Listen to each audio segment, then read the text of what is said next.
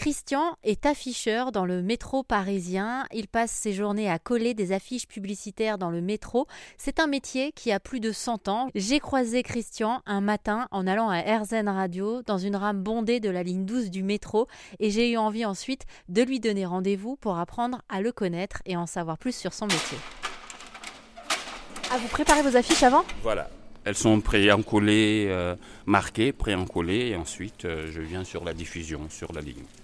Ça vous prend combien de temps chaque jour? Euh, ça dépend selon le nombre de, de quais que j'ai à faire. On dit des quais, des panneaux, on les appelle les quais. Donc selon, je peux, enfin, je, normalement j'ai 20 quais par jour, mais ça peut descendre jusqu'à 15, des fois 10, les jours euh, de vacances, des trucs comme ça. J'ai hâte de savoir si les gens s'arrêtent aussi pour discuter avec vous. Complètement. Ah, il y en a plein? Complètement.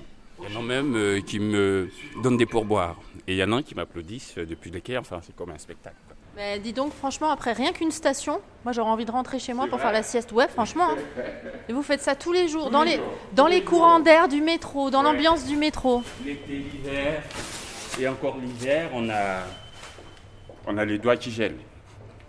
Donc euh, la rapidité est doublée. Et on peut pas mettre de gants. Non, on ne peut pas mettre de gants parce qu'il faut sentir le papier. C'est un truc, euh, il faut sentir le papier pour voir euh, si le cadre il est épais ou s'il y a assez de, s'il y a, s'il y a assez de couches ou, euh, enfin il faut, il faut, il faut, il faut l'essence en fait. C'est comme la peinture. C'est ça qui vous plaît, ce que je rappelle aux auditeurs qui arrivent, qu'en plus euh, d'être afficheur dans le métro, vous êtes peintre impressionniste et ce contact avec vos affiches, ça vous anime aussi. Exactement. C'est, on va dire, c'est, euh, ça coule de source parce que bon, ben, on va dire, c'est artistique déjà de- d'associer des images. Il y, a un, il, y a un, il y a un côté artistique. Et euh, avec ce travail, je crois que je suis dans mon domaine, enfin, je suis dans mon élément. Ça vous empêche pas de peindre, au contraire. Non. Ça ben, au contraire, je m'inspire de certains, par exemple, il peut y arriver que je tombe sur une image ben, qui va m'inspirer pour un cadre, un truc comme ça.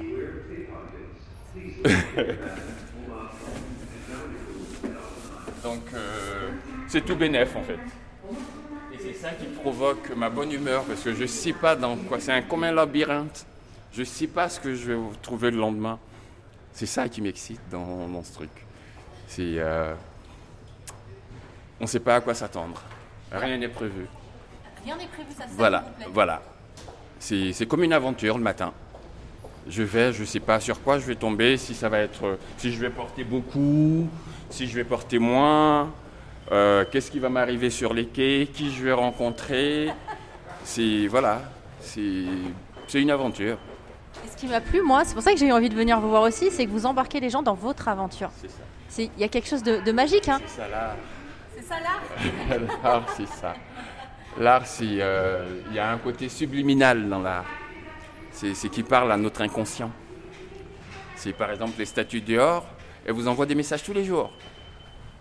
Mais euh, vous ne le savez pas, vous ne percevez pas. Et on a ça dans la pub, le côté, le message subliminal de la pub. Et dans vos tableaux, sûrement. Et dans les tableaux aussi, oui. Je peins des tableaux. euh, euh, oui, où je mets des thèmes, où je mets des intrigues, des trucs comme ça.